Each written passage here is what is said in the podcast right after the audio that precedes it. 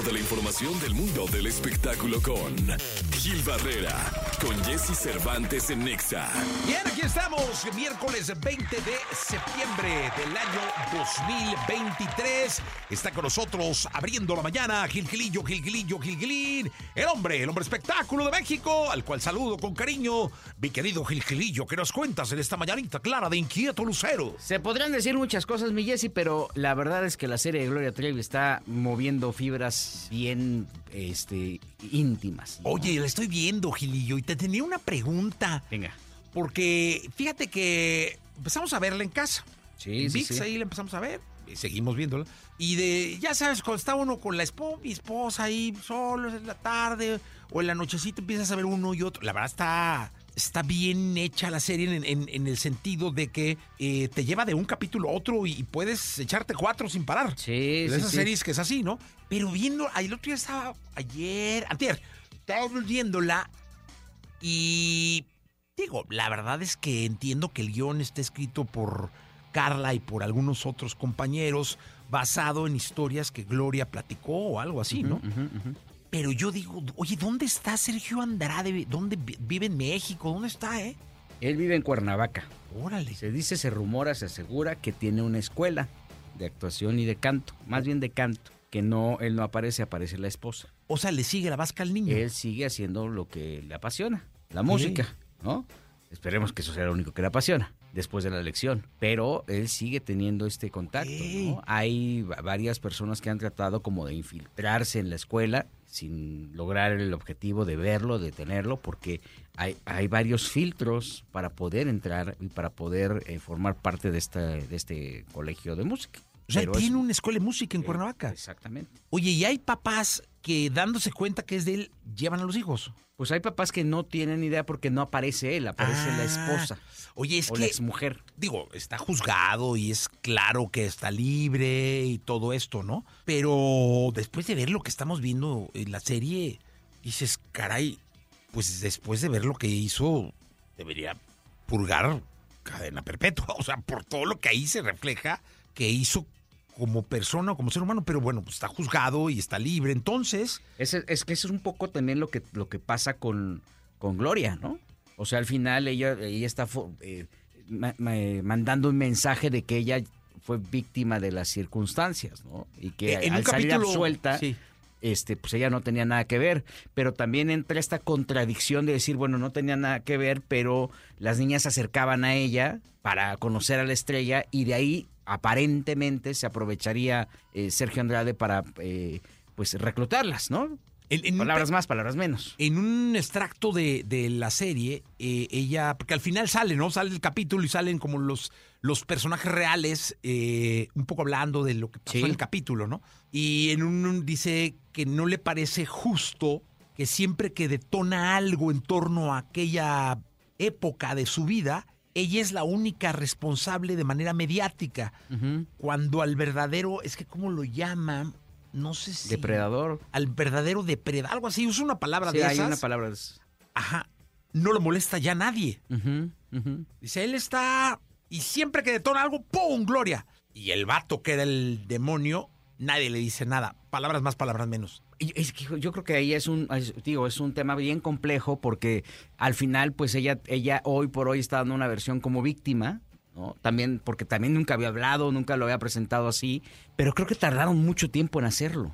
¿no? Y tenía que llegar una serie para poder este, presentar el caso. Creo que, que es a destiempo. Ahora, cada quien va sanando como sea, ¿no? Con, con sus eh, herramientas, eh, con las herramientas ajenas, pero, pero también también ella estaba dentro del tema. Y obviamente esto complica mucho más la situación. Hoy por hoy lo que está pasando es que ella abiertamente está mandando este mensaje.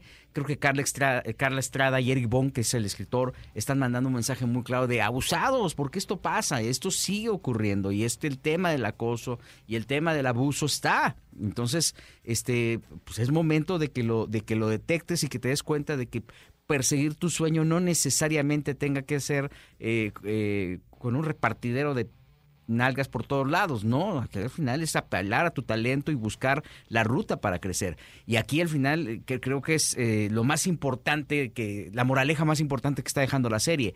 Si fue antes, si fue después, ya será criterio de cada quien, ¿no?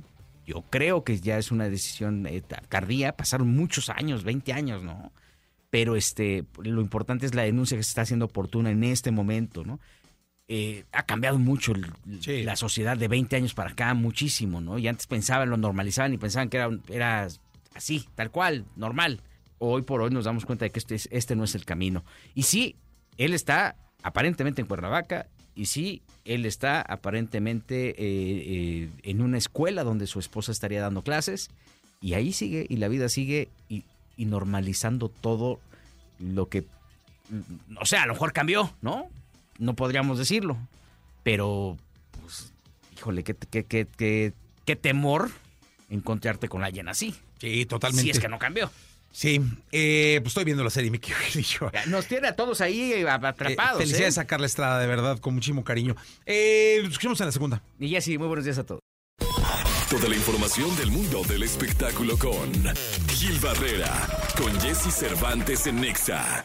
Señoras, señores, llegamos a la segunda de espectáculos del día de hoy. El querido Gilgilillo, Gilgilillo, Gilgilín, el hombre espectáculo de México con nosotros, al cual saludo con cariño. Mi Jessy, ¿cómo estás? Muy buenos días, buenos días a todos. Oye, muy sorprendido con estas declaraciones que dio Miguel Bosé en el programa El Hormiguero, en donde narró eh, estos momentos eh, terribles eh, en torno al, al robo que sufrió en su casa aquí en México cuando vivía, no sé si vaya a seguir viviendo aquí en México, aunque él diga que no, ya apareció por allá y bueno, pues empezó a contar propiamente cómo fue, cómo descubrió a estos, este, a este, pues, a esta bola de maleantes que entraron a su casa a robar y de qué forma este, híjole, es que luego nuestra imagen, mira, si no paramos el tren bala, Sí.